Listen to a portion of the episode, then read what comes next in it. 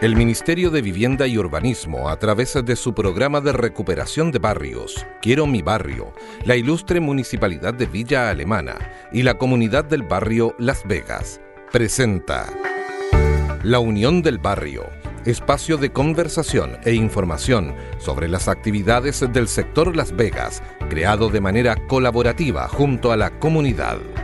Bienvenidos.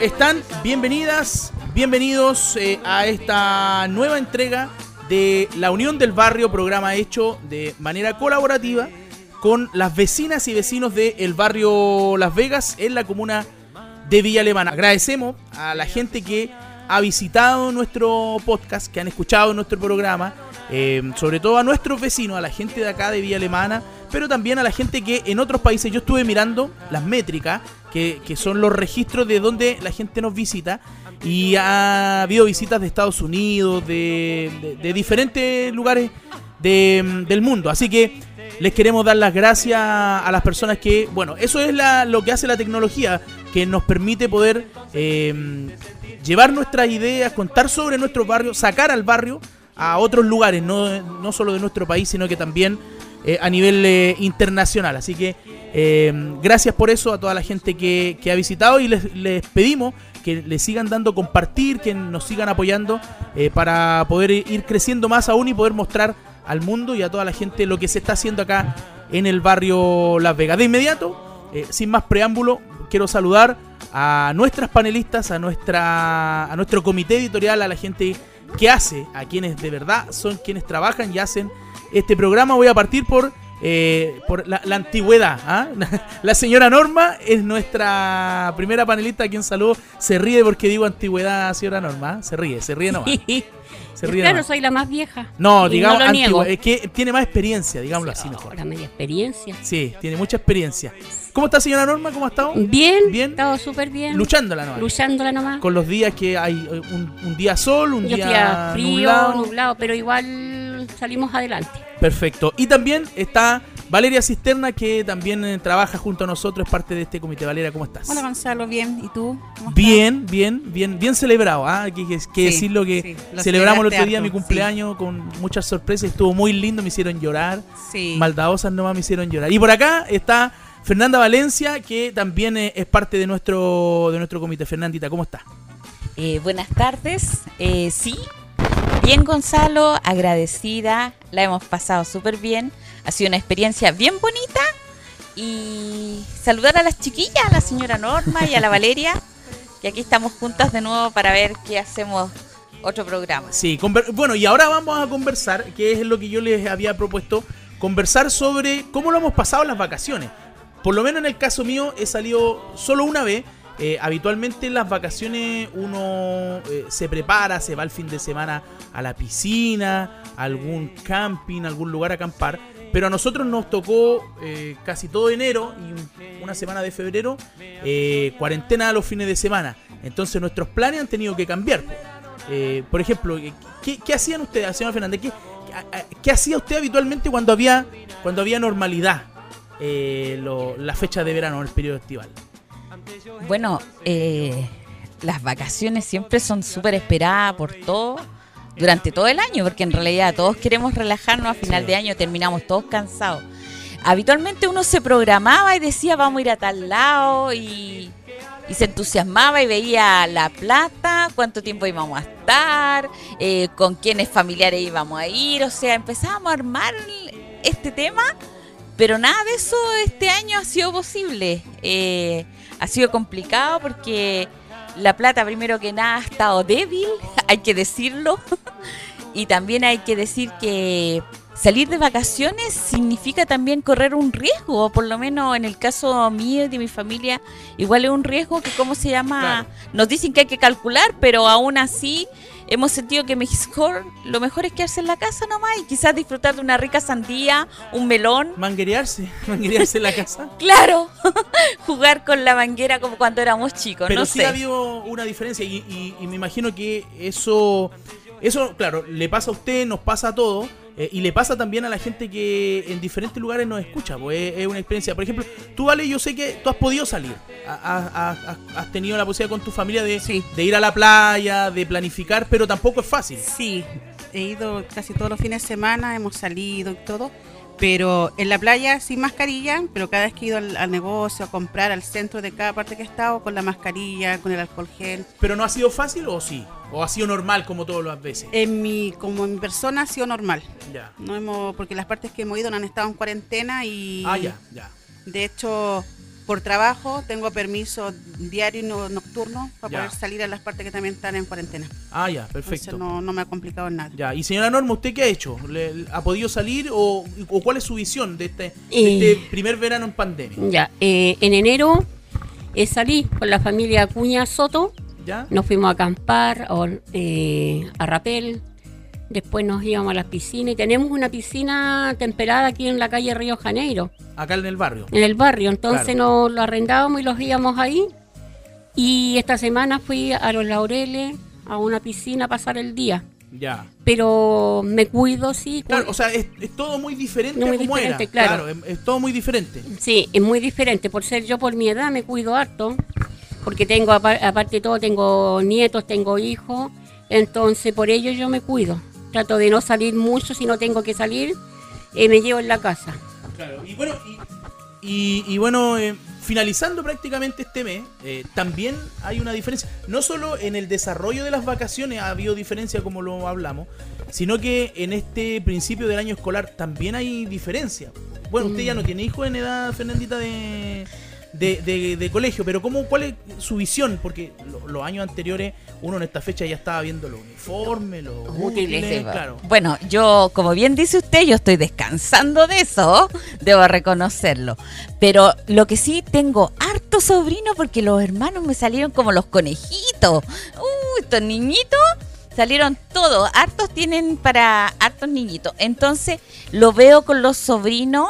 Lo que sí me parece fabuloso, lo que más me ha gustado de este nuevo inicio de año escolar es que cada apoderado va a decidir si envía o no envía a su hijo y eso me parece muy importante porque yo creo que independientemente de todas las medidas de seguridad, ¿cómo se llama?, que se tomen, lo más importante es lo que uno como mamá o papá pueda decidir y eso me parece Claro. que es lo mejor que se ha hecho. Sí, claro. Eh, ¿y, y ustedes cómo lo han vivido?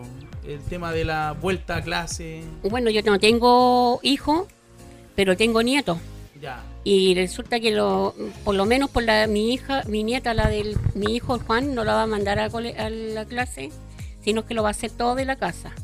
Mis otros nietos igual van a trabajar desde la casa porque los papás así decidieron. Pero yo encuentro que ya yo también no tengo a nadie en, en clase de hijos. Pero igual me da como Hay cierta, que cuidarse. cierta Sí. nostalgia a mí porque Ah. yo también tengo que volver a clase, pero yo voy a volver en mayo. Claro, Yo voy a hacer de noche las clases perfecto. voy a, a te- a empezar a estudiar, pero Qué bueno. pero si hay pandemia, Sí, no puedo. Sí, po. Sí. ¿Y tú, Vale, con, con tu bebé? Bueno, mi bebé, no, ella va a clase junto con mis sobrinos los mellizos. ¿Y qué opinan? ¿Qué, qué opina ella? ¿Quiere ir a clase? Mi ¿No hija quiere ir, Ah, ya. Sí, porque es hay la- algunos niños que no Yo quieren estoy ir. sí y no, Ya. pero es decisión de ella porque le cuesta más tener clase online, se llama, Claro. que presencial. Así que van y los chicos también, si, oye, hay muchos niños tanto en el mall, lleno en el mall, lleno en la playa, ¿y por qué no pueden ir al colegio si van 11 niños por sala? Es- ese es mi punto de vista. La, op- Sí. la opinión. ese no, es y tu- está todo con guante, mascarilla, Perfecto. cambiarse seis veces en el día la mascarilla, así que no, están los cuidados. Se van a tener que acostumbrar ¿no? a los, muchachos, así como nos acostumbramos, esperamos que la vacuna también nos venga, nos venga a aliviar esta nueva normalidad, como le han dicho, eh, y que el próximo año haya más normalidad en, en el periodo estival y en el colegio, pero, pero hay que, eh, por mientras, acostumbrarse a hacer de tripas corazón, como se dice, y poderlo poderlo hacer. Oiga, eh, bueno, este de esta manera iniciamos este programa. Hay harta sorpresa, hay harta conversación en el resto de los bloques, eh, conversaciones y temas que han desarrollado ustedes mismas eh, en este trabajo que, que venimos haciendo. Así que eh, gracias y nos vamos a seguir escuchando porque queda mucho más todavía de este, este segundo capítulo de la Unión del Barrio. Hacemos la primera pausa y que son nuestros emprendedores del barrio y retornamos para comenzar a vivir ya el resto de los bloques y a conocer un poco más eh, al barrio Las Vegas a través de este podcast. Pausa y ya regresamos.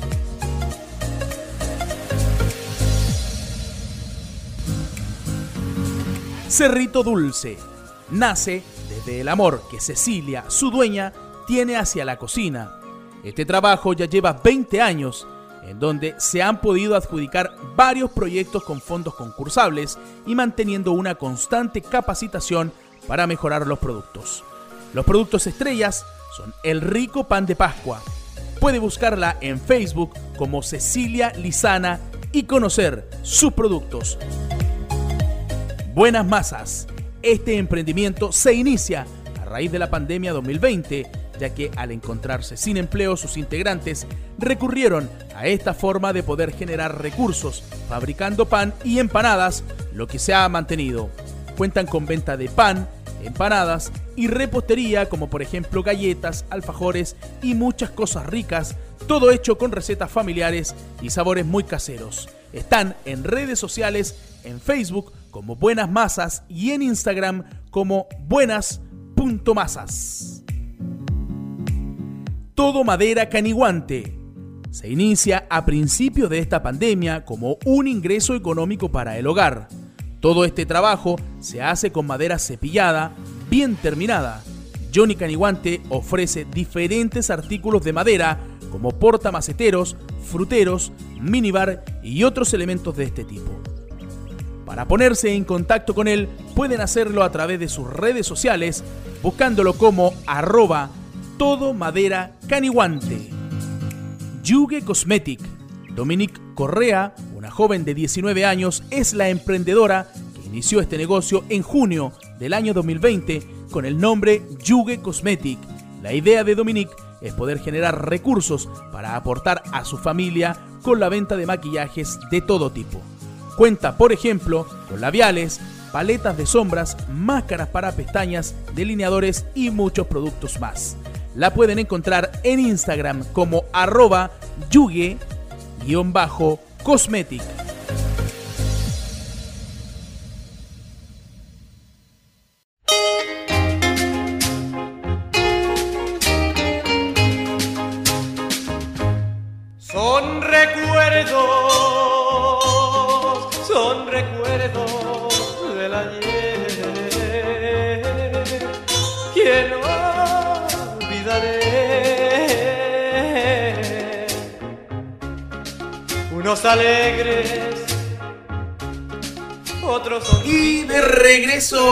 Para seguir avanzando en este programa, en este podcast, eh, La Unión del Barrio, desde el barrio Las Vegas, hecho por las vecinas y vecinos. Bueno, ah, no tenemos vecinos, hay puras vecinas nomás que son eh, quienes participan y quienes han sido las valientes eh, de participar en este programa. Con nuestra panelista Val- Valeria Cisterna. Nuevamente te saludo, Valeria. Y ahora con esta música de fondo que estábamos escuchando, que es la canción Son Recuerdos de Patito Renán, de, de la nueva ola. Canción Sí. muy linda. eh, para hablar justamente de los recuerdos, de la historia de nuestro barrio Las Vegas. Fuimos a entrevistar a un matrimonio muy simpático, fuimos a conversar con ellos, les sacamos Sí, fotos. matrimonio Venegas. A los Venegas. Sí. Los Vene- no son los Venegas de la tele. No, pues son los de la población. de Las, Vegas. los exacto. Venegas de Las Vegas. Sí, Que llevan 50 y- 54 años viviendo acá en Las Vegas. y llevan de matrimonio 60 años. Hay que tener aguante. ¿ah? Sí. Hay que, sí, Mucho aguante. Hoy día, como corren los tiempos, es difícil encontrar eso. Sí. 60 años de matrimonio, de, de lucha, De lucha. de construcción de una Exacto. vida juntos, de sacar hijos adelante y de, mm, De y construcción venirse- de todo, Y de venirse a vivir al barrio Las Vegas cuando esto era una quebrada. Exacto, eso es lo que nos decían ellos, una quebrada y lo que más remarcó don Pablo, el puente que unía para pasar a, hacia la línea férrea. Escuchémoslo, escuchémoslo, de inmediato. La primera parte de esta conversación que tuvimos con el matrimonio Venegas, 54 años viviendo en el barrio Las Vegas. Los dejamos con este primer corte, primera eh, tanda de la conversación con los Venegas.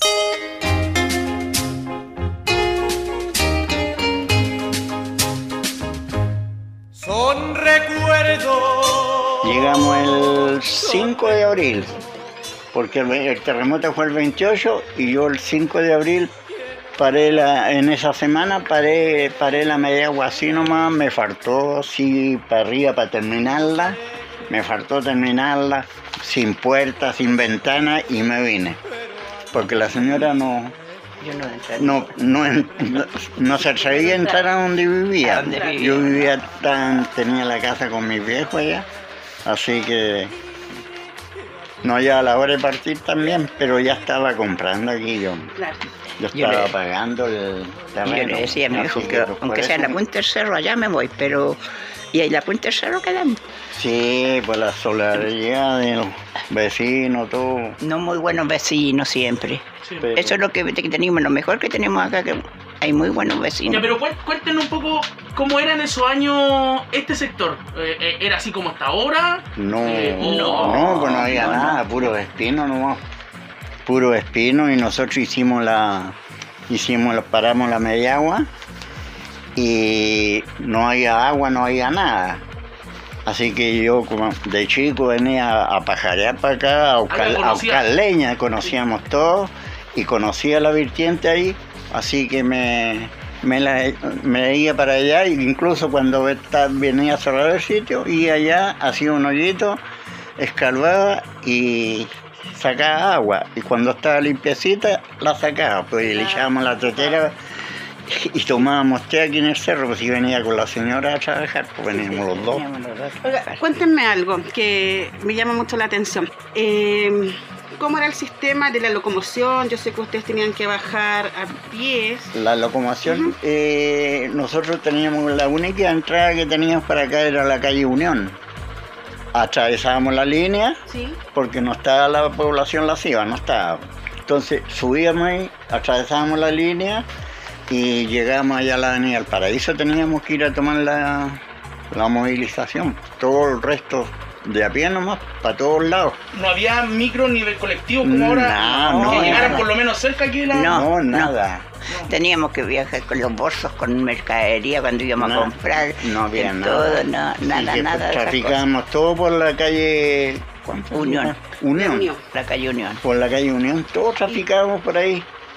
Los hijos. Eso, Ah. la educación, los Claro, colegios. el colegio para los Cómo se movían los niños para ir al colegio. También. La, Sí. señora, la señora hacía por aquí, por el cerro, cortando camino y Al salía allá a Miguel de la, a. Baquedano. A Baquedano, A exacto. Baquedano. Y teníamos otro acá en la calle, o sea, en, En la Quinta Martínez. en la Quinta Martínez. O sea que había que atravesar el paradero 10 Paradero 10, para, sí. allá, para la Quinta Martínez bajar porque adelante está el colegio alemán.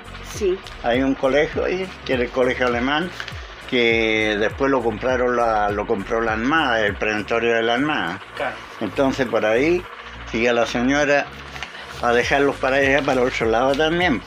Ah, De- tenía que cruzar la línea ¿Ya? y como mi mamá vivía ahí, en la, ahí, ahí en ese parte que ellos siguieron la- viviendo ahí los viejos porque ellos consiguieron una media agua. Qué linda, qué linda historia, Valeria, Sí. lo que nos cuentan ellos.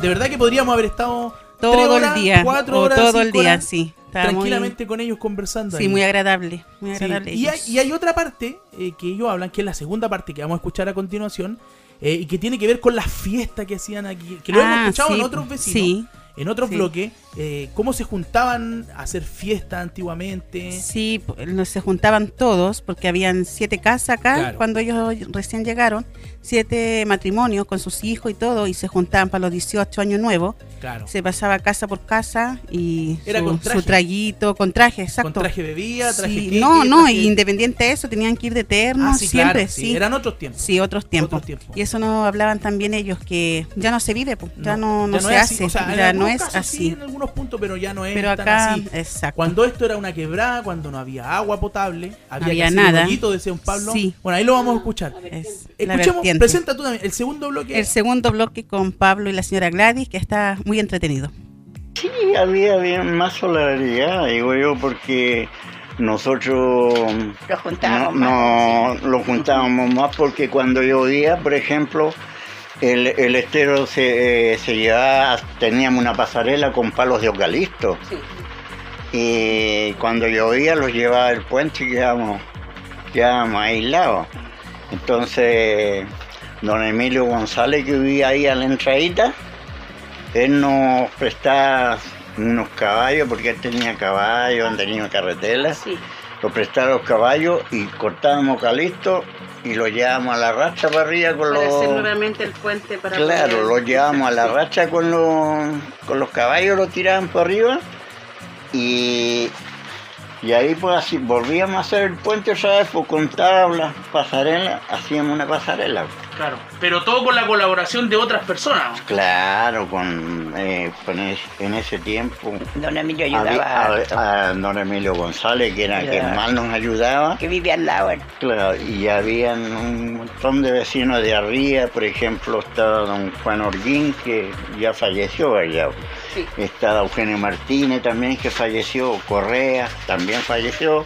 Claro. Todos ellos, ellos también bajaban de allá arriba ayudarnos acá. Mm. Y aquí al lado yo tenía un vecino en la casita esa que se quemaba dos veces. eh, estaba un, un amigo, eh, Juan Díaz. Juan Díaz, yo lo conocí, él- trabajábamos en la misma pega los dos. Entonces yo lo, lo convidaba, íbamos también a, a trabajar. Aquí Y lo- todo, eh, y criamos a todos los hijos acá. De aquí yo me mortificaba harto que mi viejo trabajaba, no faltaba nunca el trabajo, a veces se quedaban por 15 días afuera porque trabajaban para afuera Sí, en la firma donde estaba, donde se quedaban más empresa. tiempo afuera. Yo de aquí en la mañana iba a dejar a dos hijos ahí a la estación La, la América y a dos hijos mi suegra se los llevaba para el colegio de la Quinta Martínez y de ahí estaba con dos más para acá colegio de acá. Así que y, y viene usted que era de todos los días pues Ah, pero gracias a Dios ¿Es bueno? ha resultado bien La- la- todo. haber vivido aquí en Las Vegas le, Sí, le- sí, le sí. hizo a ustedes surgir. Sí, Tal sí. sí, porque yo hubiera seguido por allá, no, no, no tuve donde conseguir, eh, o sea, el terreno no, no conseguí crédito. Y esto lo pagamos con una cuota mensual nomás. Le acomodaba más. Claro que no, nos acomodamos más, y era- eran 50 pesos de pie y pagábamos 20 pesos mensual, algo así. 50 de pie y 20 pesos mensual y el total eran 400 pesos el terreno. Eran la cuatro idea millones de de- ahora En ese tiempo que éramos poquitos, éramos poquitos pero bien unidos porque resulta que nos juntábamos, nos juntábamos, a veces hacíamos, por ejemplo, hacíamos el 18 o la Pascua, hacíamos fiesta, entonces todos los vecinos aportaban, por ejemplo... Era con traje. Traje Claro. bebida, traje vinito. Claro, eh, sí, Sí, por eso. pero Eh, todos aportábamos Todos aportábamos, todo entonces nada se vendía, sino que se consumía nomás, Sí. pero con cada uno con su aporte, pero así er- éramos bien unidos, éramos pocos los que Los éramos, vecinos pero con los vecinos, los hijos con los hijos, Claro, los nietos claro. con Entonces, los nietos. hoy en éramos pocos, pero, Ahora tenemos también pero bien unidos. Sí, Oye, eh, un aplauso porque de verdad que Sí. es muy interesante todo lo que escuchamos, eh, la historia de Buena entrevista, sí, a mí me gustó. Sí, me- a mí también. Personalmente me emocionó mucho, mucho. Pronto también vamos a tener fotografías de ellos, porque le hicimos fotografías, videos,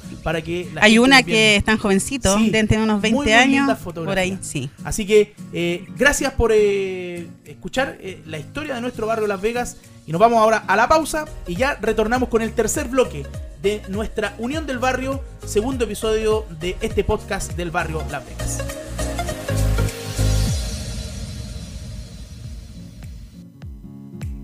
Mermeladas Dulce María. Este emprendimiento nace el año 2013, luego que esta familia enfrentara una necesidad económica urgente y como medida para ayudar a una integrante de la familia. Empezaron primero con ricas mermeladas de alcayota, luego con el paso del tiempo se fueron agregando otros sabores. Si usted los quiere contactar, lo puede hacer al fono pedido más 569 9199 4454. Mermeladas Dulce María. Yo y mis scrunchies realizan costuras como una manera de apoyar la economía familiar. Con el paso del tiempo las costuras se ampliaron a la venta de otros productos como accesorios, mascarillas personalizadas y otros elementos que están de moda para adultos y niñas. Cuentan con Instagram en arroba yo-y-mis-scrunchies para que puedan seguirlos y ver sus hermosos productos. Plantas El Picaflor. Don Juan Aravena transformó su pasión por las plantas de un hobby a una forma de poder generar algunos ingresos económicos, además como una forma de aportar al medio ambiente y entregar diferentes tipos de plantas para sus clientes trabajando desde su domicilio. Si usted se quiere contactar con él, lo puede hacer al más 569 958 12 717. Plantas El Picaflor. Ventas Titina. Martina Vivanco comenzó con este emprendimiento personal como una manera de sumar recursos económicos para aportar en el pago de sus estudios superiores. Hace un año aproximadamente que Ventas Titina tiene un interesante stock de prendas de vestir de todo tipo. Para ver sus productos pueden seguirla en Instagram, arroba ventas-titinas. Sol, papelito vestuario. Este emprendimiento nace por el gusto de crear y al mismo tiempo la búsqueda de poder generar recursos económicos. Hoy en día se dedican de lleno a la creación de ropas para muñecas y también ropa para nuestras hermosas mascotas. Además, creaciones a crochet. Cada producto lleva su sello en sus etiquetas. Encuéntrelos en Facebook como Sol Papelito Vestuario.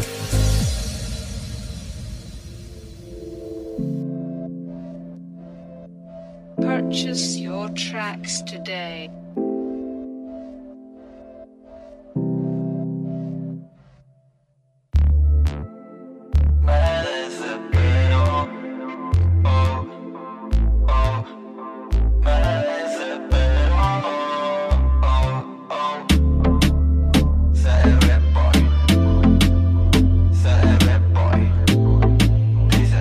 Y de fondo, escuchando música urbana, eh, hoy día algo diferente, con intérpretes, músicos, creadores de nuestro barrio Las Vegas, eh, la música de CR Boy, de, de la agrupación musical de música urbana de Felt Music, que estuvieron con nosotros en nuestro hito inaugural eh, y que hoy día tenemos, eh, ¿cómo te digo? Cristóbal, con- con- por tu chapa. CR Boy. CR Boy.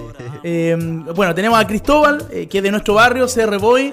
Eh, bienvenido a, a conversar hoy día en este espacio, en este programa, para hablar un poco de música.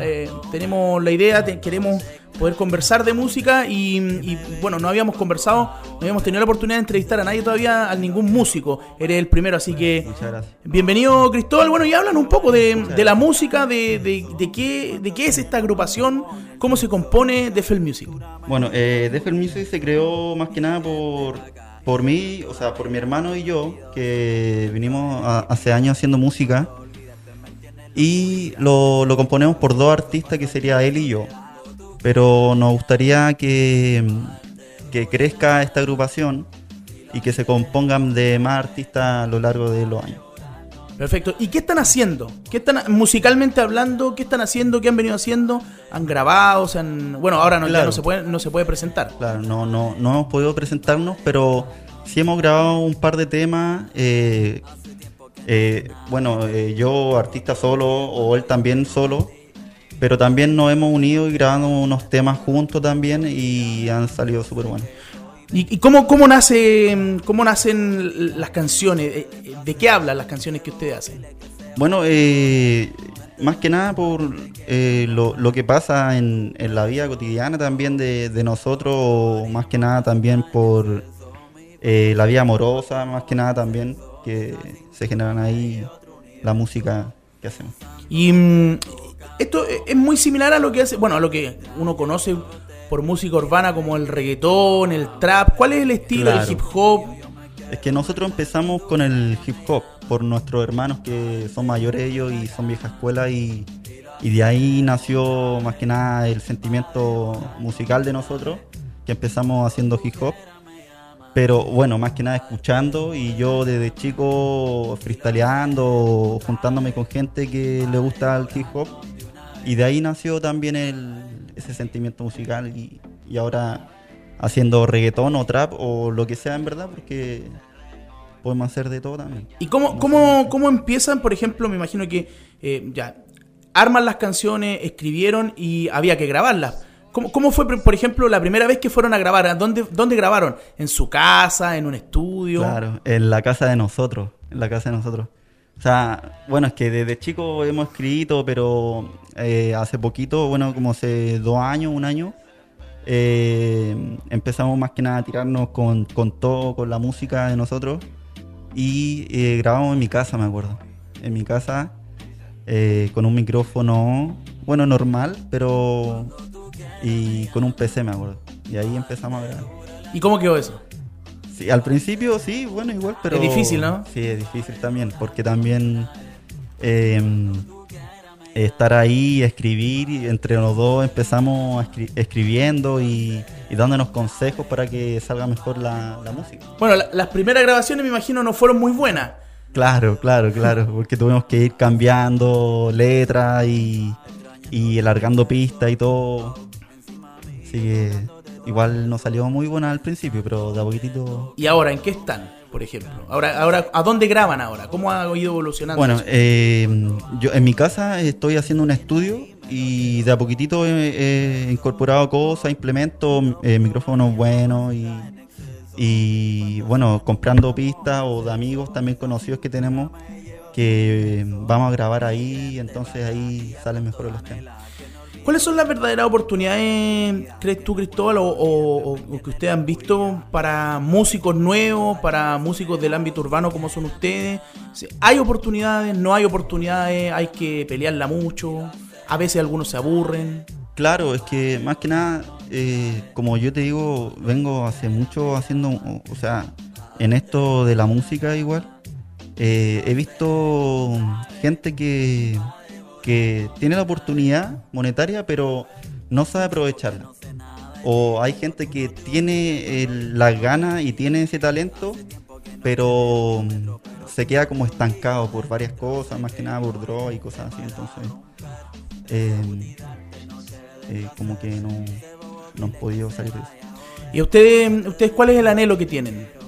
Bueno, el- más que nada el anhelo que tengo yo eh, es ser más conocido igual en el ámbito musical y, y chileno, porque creo que aquí eh, no se valora mucho la música eh, nacional. Eh, porque en otros países, aquí se, se escucha mucho música de otros países, entonces lo que me gustaría a mí eh, es que se escuche mu- mi música acá y ser conocido y de ahí hacia afuera, pero más que nada estando aquí en Chile, que sea todo 100% chileno. Oye, ¿y la pandemia les ha servido para, para crear, para hacer cosas nuevas, no? Más que nada, eh, igual ha sido un, eh, un bajoneo también porque teníamos más, más ganas de, salir con, con más conocidos, hacer la música, pero no todo se, no todo se puede ahora con esta pandemia porque eh, no se puede salir mucho o estar con mucha gente, entonces eso es fome. ¿Cómo, ¿Cómo los busca la gente? ¿Cómo los puede buscar? En, ¿Tienen redes sociales, me imagino? Claro, claro, tenemos redes sociales, Instagram, eh, puede ser por YouTube, eh, como CR Boy en Instagram. eh, Benjamin, que es por eh, el, el nombre de mi hermano en Instagram, Defel Music, por el, el- en YouTube, por YouTube de mi hermano y por mí en YouTube por eh, CR Boy. Y ahí tienen música, ahí tienen canciones hechas por ustedes. Para que Claro. la gente la pueda escuchar. Claro, ahí tenemos, bueno, mi hermano tiene un par de temas más y yo tengo como seis. Pero ahora eh, tengo un par de sorpresas que, que bueno, con, con- con unos productores de, de Honduras que eh, les compré unas pistas, entonces ahí vamos con todo para, para agrandar mi, mi, mi música. Perfecto. Cristóbal, antes de despedirnos, eh, te, te- te pongo un desafío. Un, hacer algo de algo como en vivo, como que eh, improvisar algo de, de lo que tú haces, de tu música, y luego de eso eh, nos quedamos con un pedacito de la música de, de The Fair Music y de CR Boy. Y ya con esto comenzamos a despedir nosotros, eh, dándote las gracias, obviamente, Cristóbal, por, por participar eh, en este programa que es del barrio Las Vegas, con gente del, del, del barrio Las Vegas. Bueno, eh, voy a hacer una rima más que nada, porque lo que tengo guardado es música nueva, entonces no, eh, es una sorpresa. bueno, eh, voy a hacer un freestyle y dice así. Mira, estamos en la Real y Las Vegas, cuidado que esta rima está que quema. Yo lo rimo sin ningún problema. Hablando sobre cómo empecé, tengo más memoria y letra que un PC.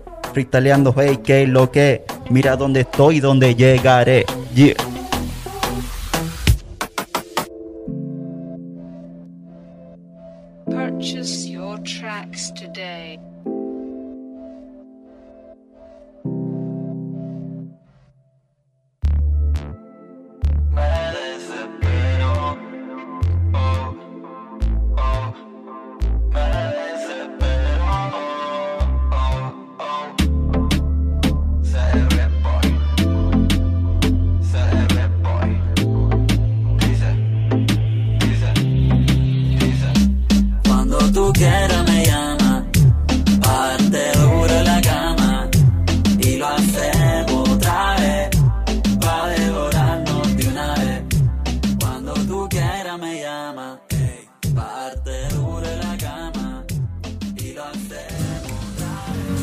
Cerrito Dulce nace desde el amor que Cecilia, su dueña, tiene hacia la cocina.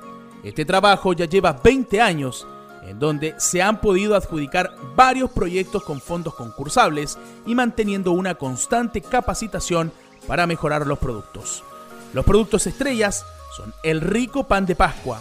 Puede buscarla en Facebook como Cecilia Lizana y conocer sus productos. Buenas Masas. Este emprendimiento se inicia a raíz de la pandemia 2020, ya que al encontrarse sin empleo sus integrantes recurrieron a esta forma de poder generar recursos, fabricando pan y empanadas, lo que se ha mantenido. Cuentan con venta de pan, empanadas y repostería como por ejemplo galletas, alfajores y muchas cosas ricas, todo hecho con recetas familiares y sabores muy caseros. Están en redes sociales, en Facebook como Buenas Masas y en Instagram como buenas.masas. Todo Madera Caniguante. Se inicia a principio de esta pandemia como un ingreso económico para el hogar. Todo este trabajo se hace con madera cepillada, bien terminada. Johnny Caniguante ofrece diferentes artículos de madera como portamaceteros, fruteros, minibar y otros elementos de este tipo. Para ponerse en contacto con él pueden hacerlo a través de sus redes sociales buscándolo como arroba todo madera caniguante. Yuge Cosmetic.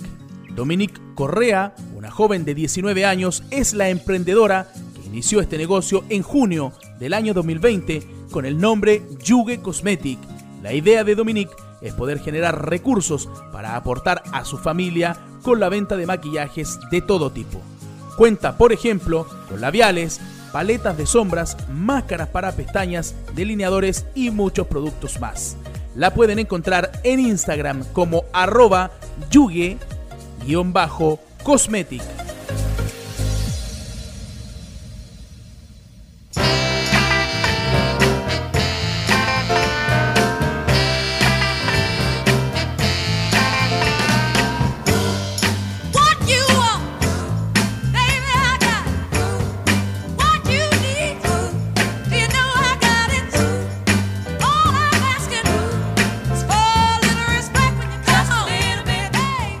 Con la música de Aretha Franklin damos inicio a este bloque de nuestro programa La Unión del Barrio, eh, que ha tenido bastante éxito eh, en su primera edición y que hoy día vamos a abordar eh, temas bastante interesantes que tienen que ver con los procesos que está viviendo el barrio Las Vegas. Voy a darle el pase de inmediato a nuestra panelista, a Fernanda Valencia, que hoy día tiene eh, interesantes eh, invitadas y es por eso además que partimos con Aretha Franklin. Fernanda, ¿cómo está? Buenas tardes. Hola, buenas tardes, Gonzalo. Eh, tengo la fortuna de entrevistar a dos tremendas del trabajo social. Una de ellas es nuestra querida señora Janet Gómez, que trabaja en organizaciones comunitarias de la ilustre Municipalidad de Villa Alemana. Hola Fernandita, yo la del barrio Las Vegas. Yo feliz de estar acá compartiendo con ustedes y compartiendo también esta linda experiencia que van a vivir, que es maravillosa el Quiero mi barrio. Y mi segunda entrevistada es una tremenda. Ella es la profesional del programa Quiero mi barrio, la señorita Maciel Quiñones. Hola Maciel. Hola Fernanda, mucho gusto y qué rico participar aquí de nuevo del podcast. Queremos, queremos empezar a promocionar, eh, ¿cómo se llama? A dar a conocer qué es lo que es el C- CBD. Queremos hablar de todos estos temas interesantes y por eso trajimos a estas entrevistadas que claramente manejan harto el tema y necesitamos empezar a, a ver estos temas que son tan relevantes. Quiero saber un poco sobre la ley 19.418. Señora Yanet, ¿qué nos puede decir de eso? Fernandita, la ley eh, 19.418 eh, está muy ligada a las organizaciones, ¿ya? A las juntas de vecinos, a las organizaciones del barrio, ya sea el club del adulto mayor, el club deportivo, el centro juvenil, cualquier organización de vecinos que quieran hacer una que quieran ya eh, empezar a trabajar formalmente, lo hacen a través de esta ley. Esta ley les los permite constituirse y además eh, eh, ser una entidad jurídica sin fines de lucro que le permite optar a proyectos y también poderse relacionar de buena manera con los vecinos de, una- de un carácter más formal. ¿Ya? Mire qué interesante. Entonces, esta ley es que provoca, ¿cómo se llama? Que se constituyan comités funcionales. Que, ¿cómo se llama? Que tengan que ver con los vecinos. Exactamente. Ya. A través de esta ley nosotros podemos constituir aquí a los vecinos del barrio, del Quiero mi barrio de Las Vegas. Vamos a poder constituir una organización de vecinos eh, que por lo general se llama CBD, que es el Consejo Vecinal de Desarrollo del barrio Las Vegas. Súper, qué interesante. Ahora, para profundizar un poco, ¿qué es el CBD, Maciel? El, bueno, el CBD, el, como decía Janet, el Consejo Vecinal de Desarrollo que viene a, a trabajar para la recuperación y el mejoramiento del espacio público del barrio. La idea es que no solamente se trabaje con los dirigentes, las dirigentes o actores claves, sino que con vecinos, vecinas, organizaciones funcionales, territoriales del barrio, en este caso el Club Deportivo Las Vegas, el Club de Adulto Mayor No Me Olvides, las personas que participan en la gimnasia entretenida, las tres juntas de vecinos, los jóvenes que están participando, que ha sido bien interesante el proceso que estamos llevando como país y donde los jóvenes cada vez están siendo más actores claves y ahora eh, este CBD que se va a conformar justo viene con la participación juvenil, que es algo nuevo que hemos visto como, como parte de este proceso social, en donde hay un poco de cambio de, la edad. Teníamos constantemente, hablábamos hace poquito que los CBD estaban constituidos por grupos de tercera y cuarta generación. Y ahora vemos cómo los jóvenes y las jóvenes cada vez más están siendo participantes y actores claves. Eso es muy interesante porque eso quiere decir que de alguna manera estamos consiguiendo el objetivo, porque eso es lo que necesitamos. Necesitamos que eh, todas estas personas participen para poder desarrollar el, el Quiero Mi Barrio. El Quiero Mi Barrio es un programa tremendamente importante porque tiene que ver con una intervención urbana y social. Entonces, se entrega un monto, ¿cómo se llama? Inicialmente, pero depende del CBD, qué es lo que se puede hacer con eso. Entonces, me parece súper importante hacer una... ah, vamos a un poco más de la señora Yané y le vamos a preguntar, señora Yané, entiendo yo que usted fue una de las primeras que tuvo un Quiero mi barrio acá en Vía Alemana. ¿Nos puede hablar de eso? Nosotros fu- fuimos uno de los barrios pioneros en la comuna, que es Rosenquist Dupré e Hijuelas Grandes. Fueron los barrios que primero se focalizaron allá por el 2007. Es que se han pasado más de 10 años. Y fuimos el primer barrio eh, focalizado en nuestro sector y también tres juntas de vecinos, también con harta participación de los vecinos de, en la época. Teníamos harta organización de base cuando llegó el programa. Entonces el programa no vino más que afianzar, todo ya lo he hecho y la verdad es que fue un compromiso bastante grande de parte de los vecinos. Se comprometieron, participaron de todas las comisiones, de la comisión de obra, de, la la- las comisiones de barrio, todo lo que tenía que ver con el desarrollo del barrio, los vecinos participaron. Recuperamos todos los espacios, se, se pavimentaron todas las calles, eh, se arreglaron las sedes sociales, se construyeron sedes sociales para las juntas de vecinos. eh, e hicimos la obra de confianza, que en ese tiempo las luminarias no alumbraban tanto, entonces la obra de confianza fue el cambio de la luminaria en todo el barrio. Entonces, eso generó un impacto en los vecinos, eh, como dice, como dicen los, la, la tercera y cuarta generación, ver para creer. Entonces, cuando vieron ya la obra de las luminarias, dijeron, oh, esto sí es de verdad, esto sí viene una inversión para el barrio. Y como yo le he comentado a algunos dirigentes de que, que me, ha, me ha tocado compartir la experiencia, yo les puedo decir que sí, que se puede y que si el equipo de barrio y los vecinos son comprometidos, aquí van a quedar, la inversión va a ser mayor a los 700 millones o quizás cuánto ha sido asignado a este barrio, pero por lo general siempre es mucha más el dinero de inversión que queda por los distintos programas y, otros proyectos que vienen anexados al Quiero Mi Barrio. Así que sin duda, yo ya veo esto de la radio y yo me emociono. Porque como yo le decía, participamos antiguamente en radio y esto ya va a ser un canal de participación increíble, de llegar a través del celular, del computador al vecino, va a ser algo genial. Así que yo de verdad tengo que felicitarlo y pedirle a los vecinos que participen, que se queden, que vengan a la casa barrial, a todas las actividades, porque si bien es cierto, uno siempre dice esto es para el barrio, y la verdad es que del patio o de la reja hacia afuera, eh, nosotros todos como ciudadanos a veces creemos que solo le toca a la autoridad preocuparse, y no.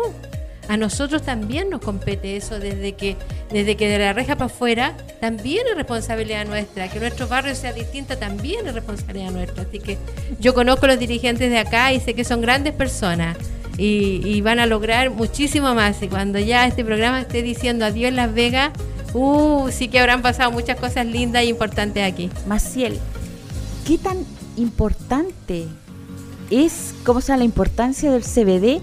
¿Qué tan importante? ¿Cuánto puede aumentar?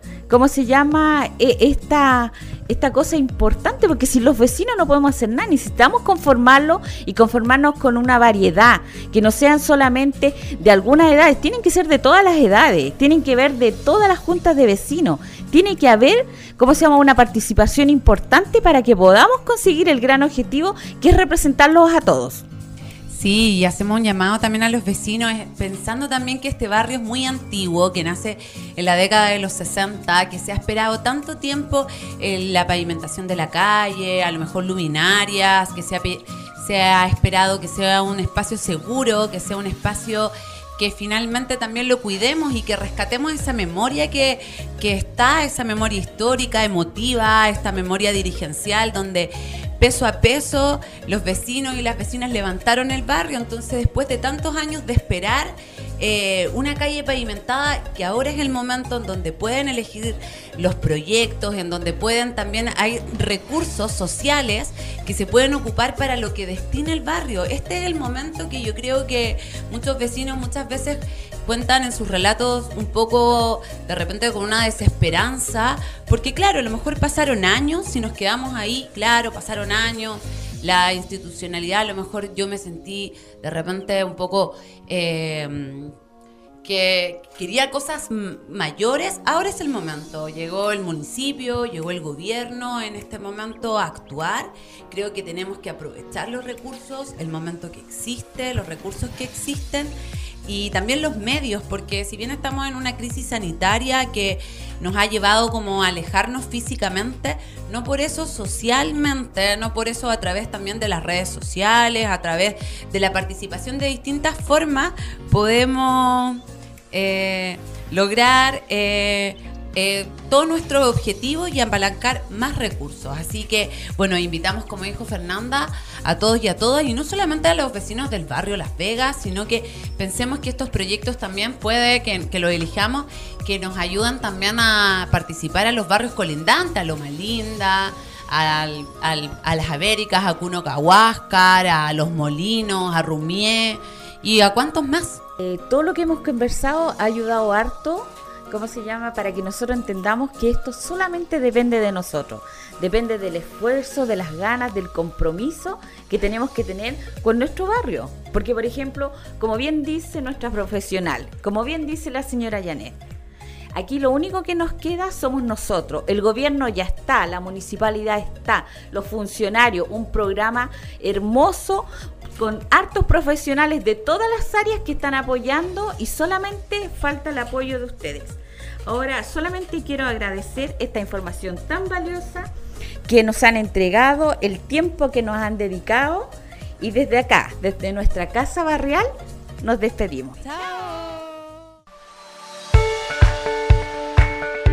El Ministerio de Vivienda y Urbanismo, a través de su programa de recuperación de barrios, Quiero mi barrio, la ilustre Municipalidad de Villa Alemana y la comunidad del barrio Las Vegas, presentaron La Unión del Barrio, espacio de conversación e información sobre las actividades del sector Las Vegas, creado de manera colaborativa junto a la comunidad. Hasta la próxima.